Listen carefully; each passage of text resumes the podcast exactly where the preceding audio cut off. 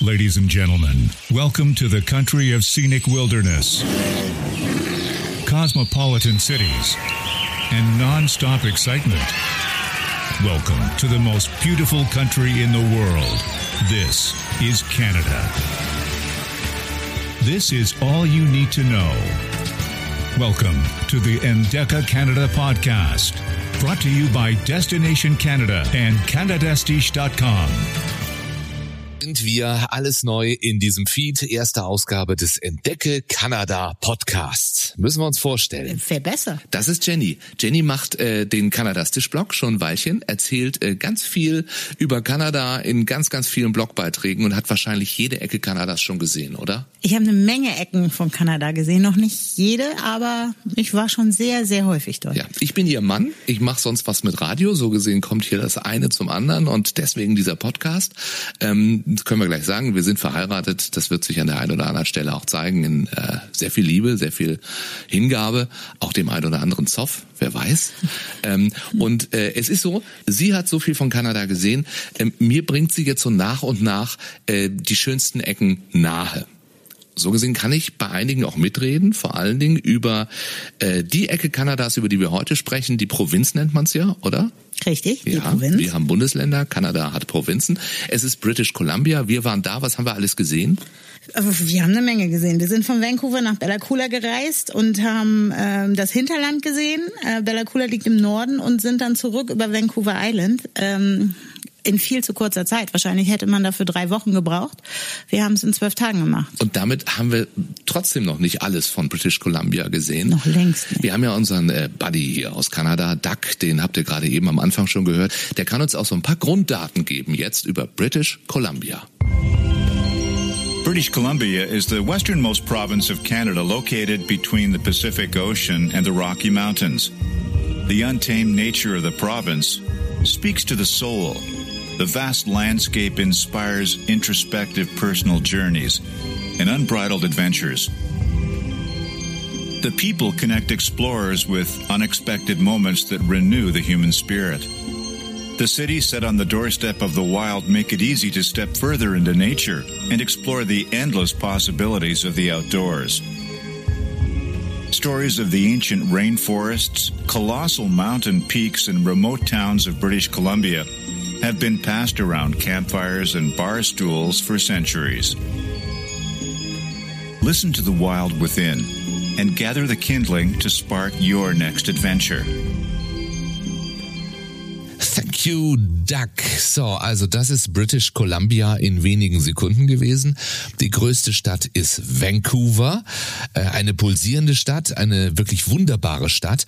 Und ein bisschen, also ich war noch nie da, aber ich stell's mir vor, etwas wie San Francisco. Also kann man das vergleichen? Ich meine, es ist ja die gleiche Küste. Ich glaube, Vancouver ist sehr schwer mit einer anderen Stadt zu vergleichen, dadurch, dass du äh, die Berge und das Meer so eng beieinander hast.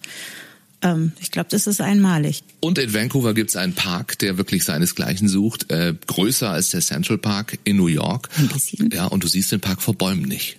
Stimmt, halbe Million Bäume soll es da geben. Und alte sehr, sehr Bäume, Groß. richtig alte Bäume. Ja. Aber einer war tausend Jahre alt, haben wir gesehen. War der nicht 10.000 Jahre alt? 10.000 Jahre, er war Ich auf jeden Fall nicht. sehr, sehr, sehr alt. Ja. Und es gab den Mama-Baum, das war der Baum, der gespalten war und dann ist in ihm ein neuer Baum gewachsen. Richtig. Ja, einer von einer halben Million unglaublichen Bäume im Stanley Park und du hast noch mehr Zahlen. 200 Kilometer Spazierwege gibt's dort. Ähm, wir haben ja nicht so viel geschafft, obwohl wir ja so eine süße Führerin hatten. Die hat uns ähm, durch den Stanley Park geführt und uns ähm, die Bedeutung des Parks und vor allen Dingen des Waldes für ihren Stamm erklärt. Stanley Park, the village of Kwai is literally a gathering place for our indigenous peoples and has existed for thousands of years.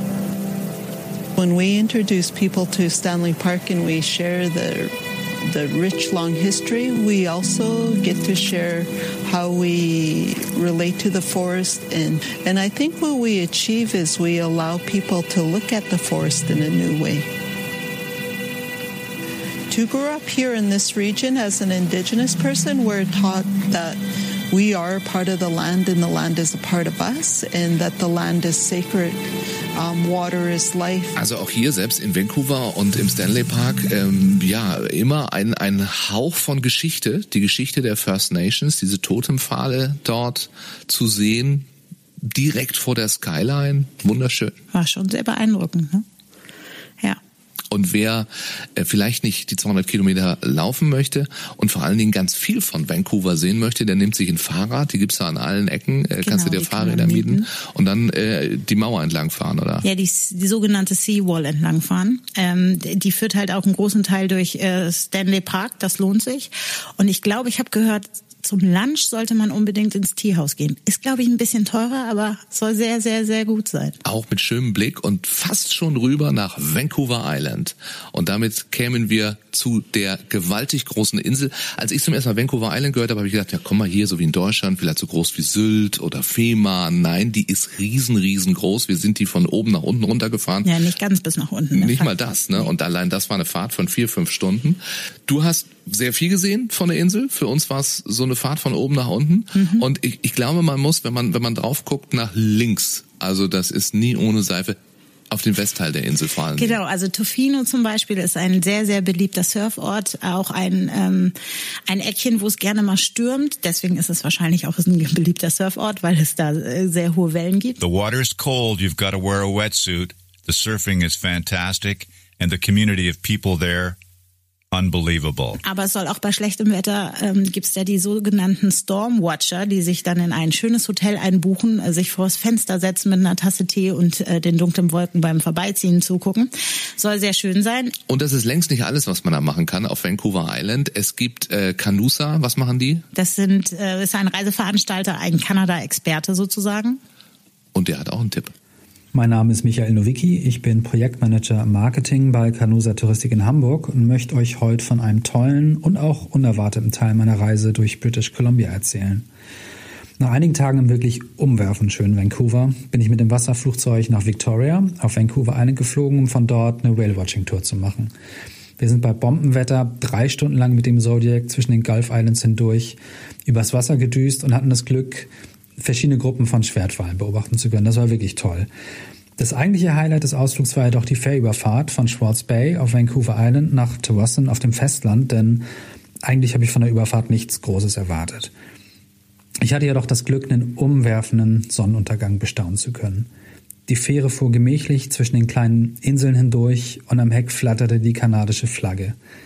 Wenn ich an die Reise zurückdenke, da kommt mir immer dieses Bild als erstes in den Sinn. Whale-Watching ja überhaupt ein Riesenthema rund um Vancouver Island. Ähm, äh, wir haben auch Whale-Watching gemacht auf der Ostseite. Es ist unglaublich, was da kreucht und fleucht in diesem Ozean äh, vor British Columbia und vor Vancouver Island. Wir waren in einem wunderschönen, kleinen, versteckten Ort, Telegraph Cove, kleine, bunte Holzhäuschen.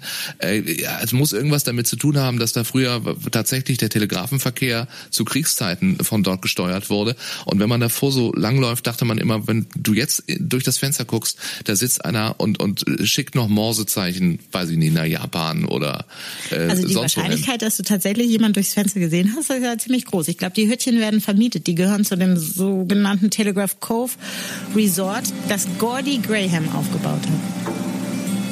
I'm always amazed at the different consequences and things that happened in my life that I ended up here.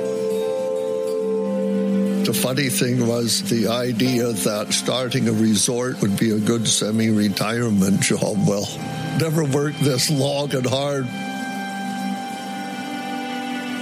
We've rebuilt every house. We're just really proud and pleased to be part of this special place. I hope I'm the protector of Telegraph Cove for now and many years to come. Und das ist ihm gelungen. Sieht wunderbar, sieht wunderschön aus. Und Total süß. Wir hätten am liebsten, wären wir gleich irgendwo eingezogen, ne? Genau. Ja. Also es gibt ja Cabins, muss ich, wollte ich noch erzählen, dass die halt 230 Dollar kosten und man denkt so, oh, ist ja nicht so wenig, aber können zehn Leute dran übernachten, kannst du mit der ganzen Familie. Also könnten wir mit der ganzen Familie kommen. So groß ist sie noch nicht, aber wir arbeiten dran. Ja, also so gesehen ist das tatsächlich, kann man sich das leisten. Ähm, davor gibt's Whale Watching eben, das ist äh, ein silbernes Boot von Stubbs Whale Watching Tours, die machen das seit 30 Jahren Ja. schon, ja, und finden immer wieder Wale. Seelöwen haben wir gesehen. Also ich habe schon sehr, sehr viele Wahltouren gemacht ähm, in meinem Leben, schon überall auf der Welt, aber ähm, so viele Wale auf einem Haufen wie auf dieser Tour, also ich meine, ich glaube nach 17 oder 20 haben wir aufgehört zu zählen. Ähm, die Robben, die waren ja eigentlich auch nicht zu zählen, so viele waren es. Es gab noch Adler hin, haben wir auch noch gesehen, ne? Und ähm, ja, Ja, gab viel, aber auf viel. Bäumen, nicht im Wasser. Nicht, dass Sie jetzt denken, Die Adler? vor Kanada tauchen Adler ab. Man muss ja vielleicht sagen, dass die Landschaft wahnsinnig schön und beeindruckend war mit den kleinen Inseln, die in diesem Johnston Strait liegen. Und die Berge im Hintergrund im Nebel. Wunder, wunderschön. So, wo fahren wir jetzt hin? Wir fahren in den Great Bear Rainforest. Das ist das Schöne in so einem Podcast. Man kann ja wirklich wie mit dem Finger über die Landkarte einfach sich aussuchen, wo man hin möchte. Der ist sehr, sehr groß, dieser Great Bear Rainforest. Ich habe wirklich nur einen ganz, ganz kleinen Teil davon gesehen. Ähm, es gibt noch einen anderen Teil, der, der sehr bemerkenswert ist, den man sich angucken sollte. Und äh, keiner weiß das besser als John.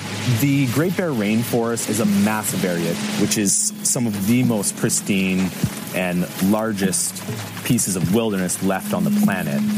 It's really an all encompassing experience of being somewhere that is untouched, unspoiled, and really has little to no humans at all. John arbeitet in der Spirit Bear Lodge. Der Spirit Bear ist der sogenannte Geisterbär. Das ist ein ähm, Der nämlich nur nachts um zwölf kommt oder mit einem weißen Ja, so ungefähr nicht Laken mal dann. über dem Fell durch den Wald streift. Oder warum ist ein Geisterbär ein Geisterbär? Ein Geisterbär ist ein Geisterbär, weil er ein ähm, ist eigentlich ein Schwarzbär, ist aber weiß. Es äh, ist kein Ein Al- Albino-Bär, sondern so. durch eine Hätte ich jetzt gerade gefragt, ist das ein Albino-Bär? Nee, ist kein ja, der Albino-Bär. Heino-Bär. Der hat auch immer eine Sonnenbrille auf, wenn er durch den Great Bear Rainforest läuft. Entschuldigung, ich wollte nicht unterbrechen. Nee, also, ist nicht schlimm, das ist eine Genmutation. Biologisch kann ich dir das jetzt nicht so genau erklären. Ich habe nur noch mal nachgelesen, er ist auf jeden Fall kein Albino, sondern es ist eine Genmutation und es kommt wohl, wo, wo auch immer man äh, in diesem Great Bear Rainforest ist, ähm, zu so und so viel Prozent häufiger vor als woanders. Und die Spirit Bear Lodge, die hat einen Führer, Jack, der weiß schon, wo man die findet. What makes the spirit bear so special is uh, you just know it's a gift when you see it. You can see it in people's faces. I had a family once we were just uh, watching black bears in a river, and then this white bear just comes wandering down, and you turn around, and the whole family are in tears. They had no idea they were going to see it. In the back of their mind, there's always that doubt that it even exists. you know what I mean? Because it's just like this makeshift thing that you see on TV or in pictures.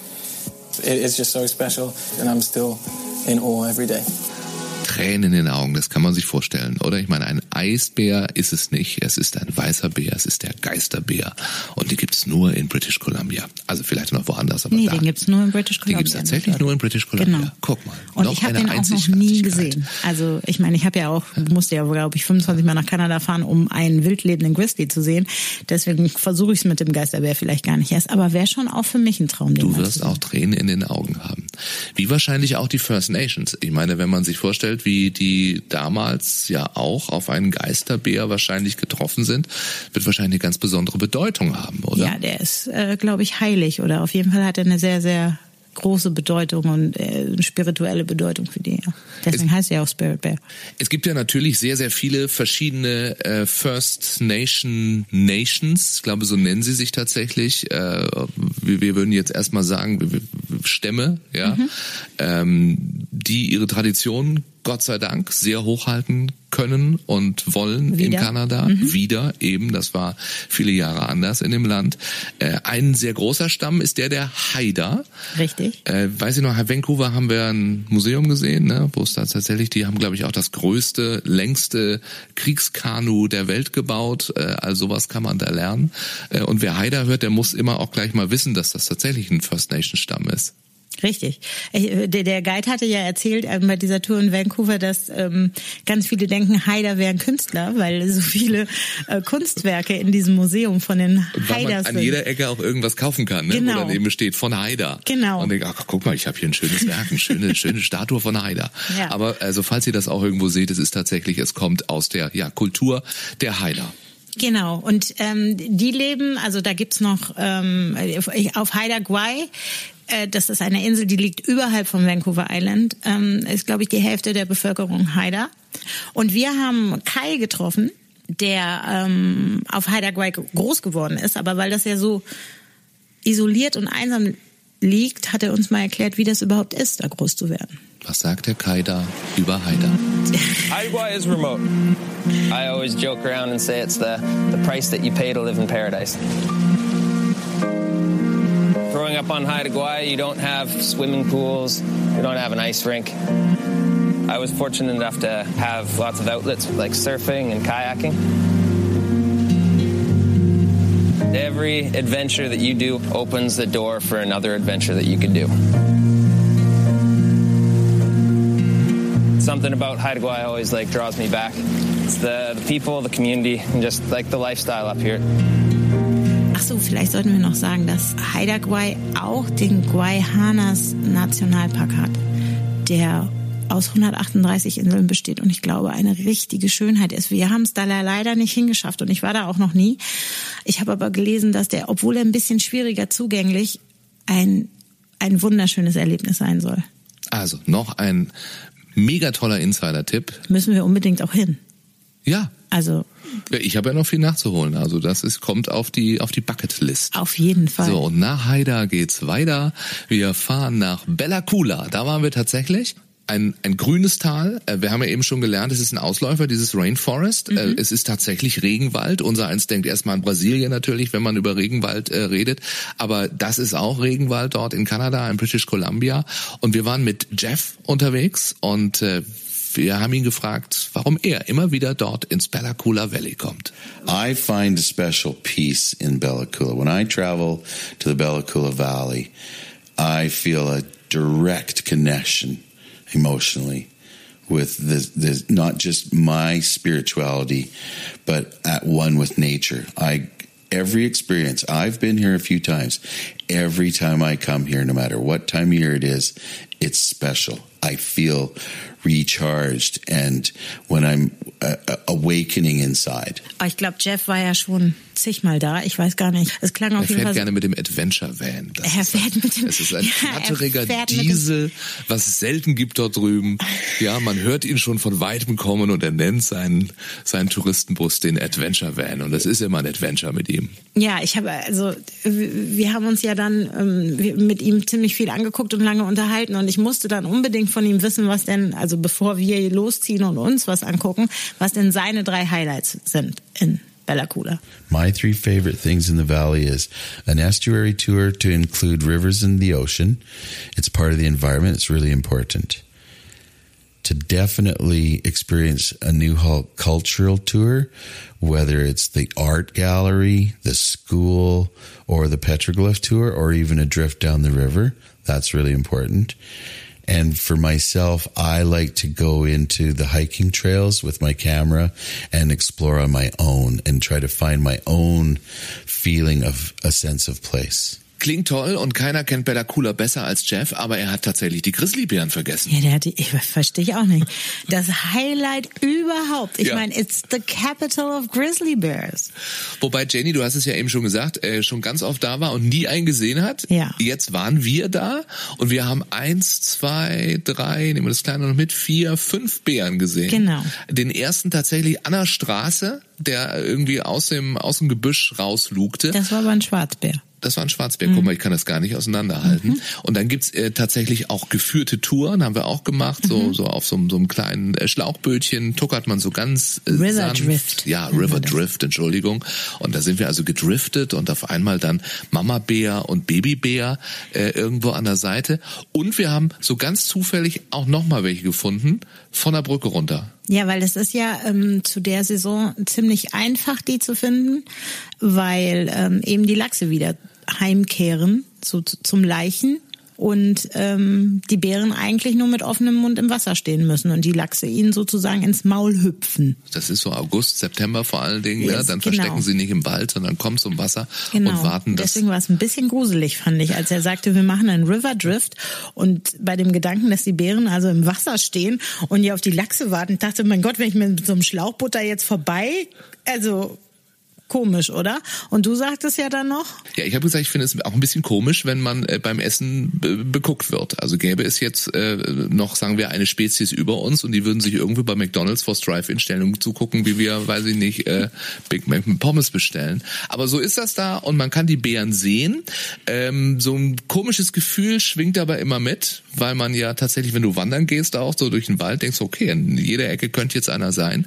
Aber äh, wenn man aufpasst und wenn man sich still verhält, muss man sich keine Sorgen machen. ich glaube ja, dass das gelernt. den Reiz ausmacht. Also nicht, dass man jetzt unbedingt beim Wandern einem Grizzly begegnen möchte oder so einem Puma, aber wenn man halt, wie wir das ja auch gemacht haben, durch den Regenwald spazieren geht und man sieht an den Bäumen zum Beispiel, wo sich die Bären gerieben haben, weil da deren Fell noch dran steckt oder deren Kratzspuren oder dann ist das schon so, als wäre da halt, also als findet da noch echtes Leben, also so Wildlife drin statt. Das hat man ja sonst nicht. So in, wie hier in einer Großstadt, wenn wir hier im Forstbotanischen Garten laufen gehen, dann müssen wir ja glücklich sein, wenn da so ein ausgesetzter Pfau mal entge uns Immerhin, entgegenkommt. immerhin. So, was es hier aber nicht gibt in den Parks sind äh, Cabins, dass du da also wirklich schon übernachten kannst, da an jeder Ecke. Wir waren bei Lennart, der hat eine ganze Cabin-Siedlung sich gebaut über die Jahre. Eins, zwei, drei, vier, fünf, sechs Hütten hat er gehabt. Wirklich wunder, wunderschön. Und der hat auch so ein paar Grizzly-Bear-Erfahrungen natürlich gemacht. Ja, der hat uns ja erstmal erzählt, dass eigentlich jeden Abend bei uns ein Grizzlybär vorbeikommt. Also an der Hütte, während wir da geschlafen haben, als der halt ja nachts immer angeblich um uns rumgerannt. Was ich jetzt auch nicht so toll fand von dem, von dem Gedanken her.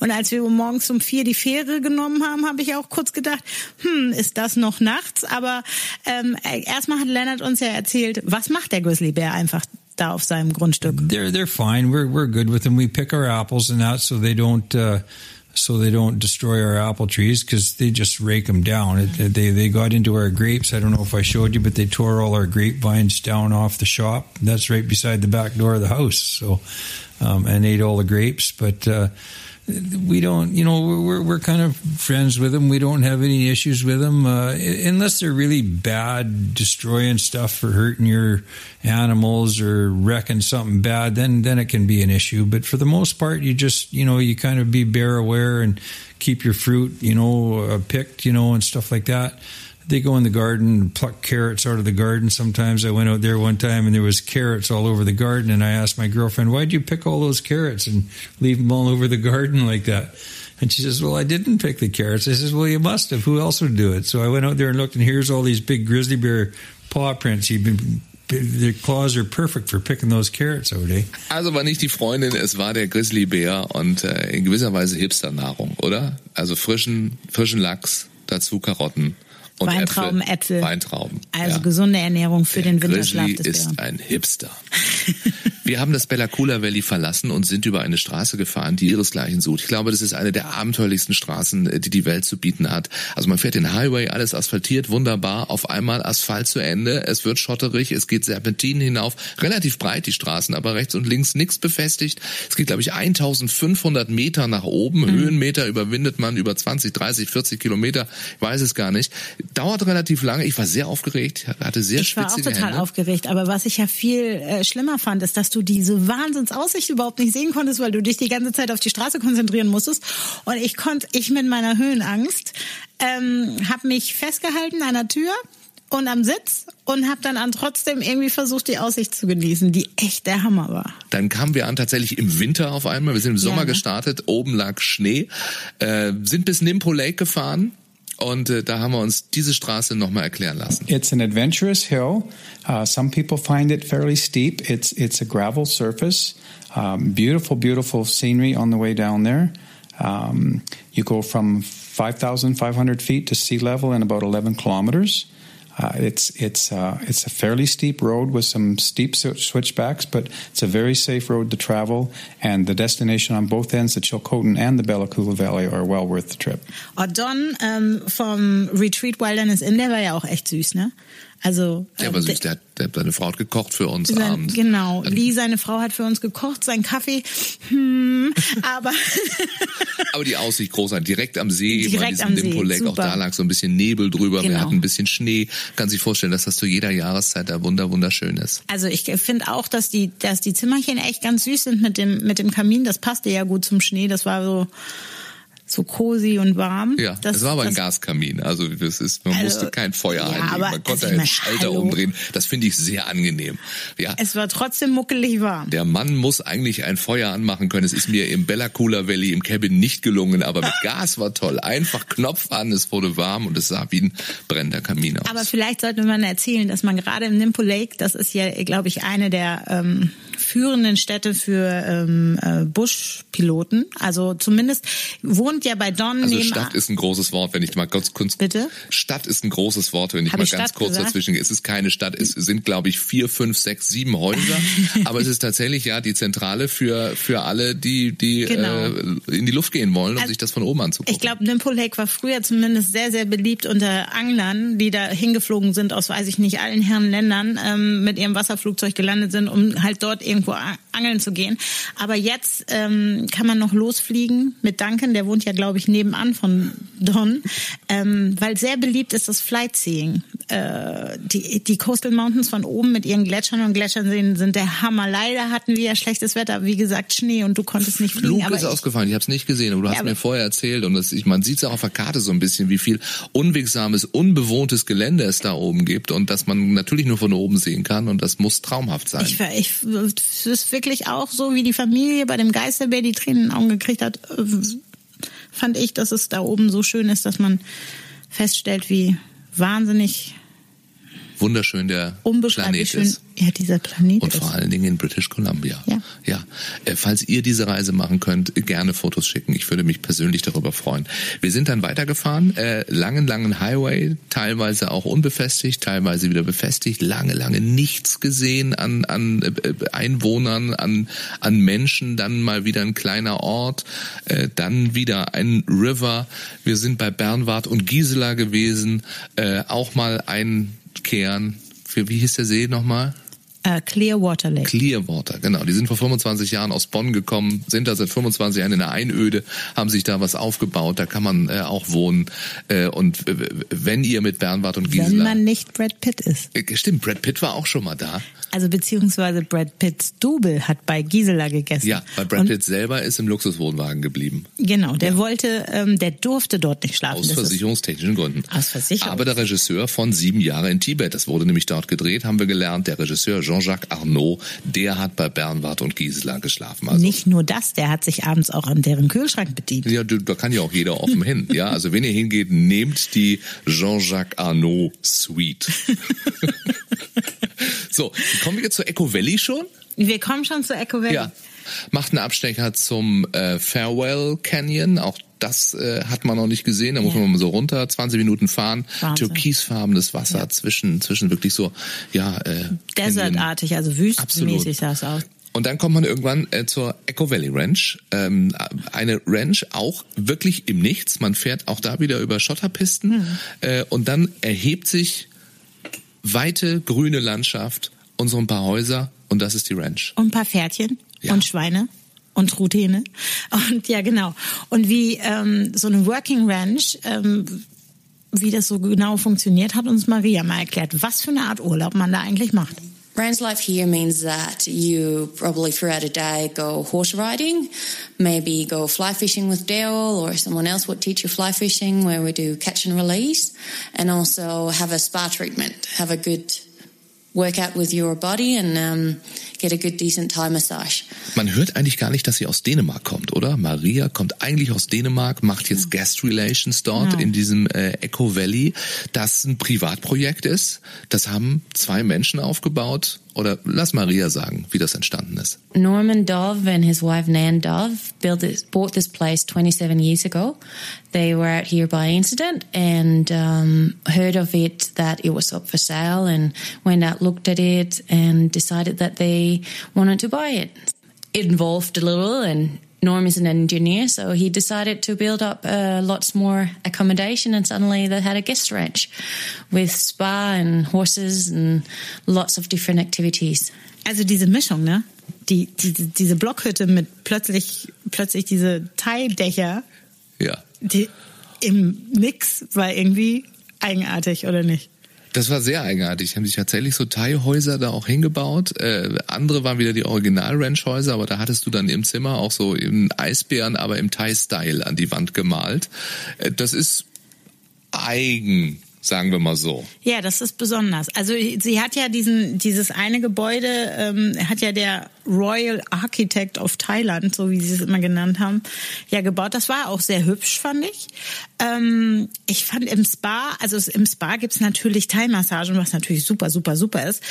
Ähm, aber diese Mischung aus äh, Pferde an der Wand gemalt und da, davor steht so ein Buddha und daneben so eine Lotusblume Blume und dann daneben so ein Lasso ist Ja. irgendwie Kann man, muss man mögen, kann man aber Genau, mögen, es- können wir sagen. nach ja, kann man auf das jeden war Fall sehr, sehr, sehr, sehr schön. Ich, ich Äh, bin auch zum ersten Mal seit, glaube ich, 40 Jahren geritten. Auch da wird man sehr freundlich äh, auf das Pferd gehoben, fast schon. Das war ein sehr schöner Reiterausflug. Ja, also- als Cowboy wieder von dieser Ranch. Ich glaube, weggegangen. das ist auch sehr wichtig zu wissen. Man muss eigentlich nicht reiten können oder man muss, ähm, man muss jetzt nicht mega sportlich sein, um auf so einem Pferd, äh, so einen Pferdeausflug zu machen. Ich glaube, die haben für Könner und für Anfänger alles in ihrem Programm. Obwohl ich kurz über ein Jahresabo der Conny nachgedacht habe, oder war es die Wendy? Jetzt nach dieser Erfahrung. Also Echo äh, Valley Ranch äh, auch gerne mal äh, googeln auf kanadastisch.de wird es da auch was drüber zu lesen geben und noch mehr Bilder. Und wir sind fast am Ende unserer kleinen Rundreise. Was haben wir denn noch so? Also man darf natürlich irgendwie ähm, so einen Geheimtipp nicht vergessen, finde ich. Das ist die Sunshine Coast. Die äh, bei Vancouver liegt. Man fährt mit der Fähre, glaube ich, 40 Minuten, Genau. mehr nicht. Und dann gibt's was zu sehen. Die Sunshine Coast ist ähm, halt Meer und wieder die Coast Mountains, die da direkt reinfallen. Ist wunderschön, sehr sonnig natürlich, deswegen heißt sie so. Ähm, also ist ein Paddlerparadies. Wer gerne mit dem Kajak paddelt, kann dies ausgiebig tun. Aber Igel hat uns ja noch erzählt, was man da Der sonst. heißt so, oder? Bitte? Der heißt so. Ja. Ja, gut, dann hier, Igel. Hi, Cherry. My name is Eagle Waltz. I am the co-founder and architect of the Sunshine Coast Trail, which is Canada's longest hut-to-hut hiking trail at 180 kilometers.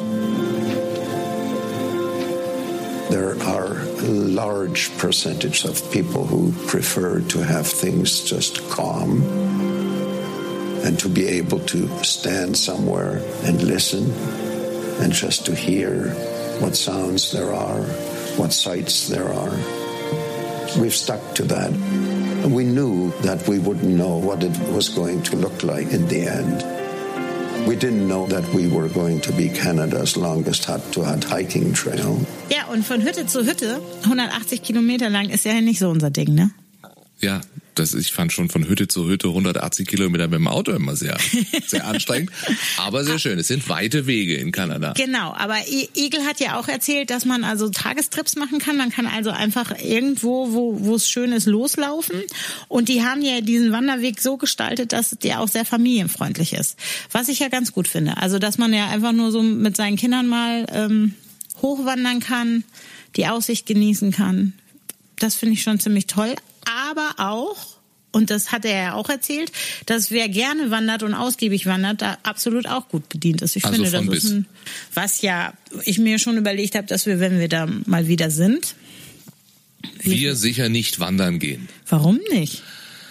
Das war's für heute. Wieso? Das war's für heute. Mehr über British Columbia natürlich auf kanadastisch.de. Yep. Was machen wir nächstes Mal? Eine andere Provinz. Das ist eine gute Idee. ja. Ich fände Ontario ganz schön. Ja, Ontario. Neufundland vielleicht. Ja. Ja, Quebec. Ja. Nova Scotia. Ja. Ja. Sind wir dabei? Mein Gott, wir haben noch so viel zu bereden. Wir, oh Gott. Ja, danke, dass ihr bisher durchgehalten habt. Äh, und wir sagen Howdy und Bye Bye. Bis zum nächsten Mal. Oder wie sagt der Kanadier? Ey, See you later. Alligator.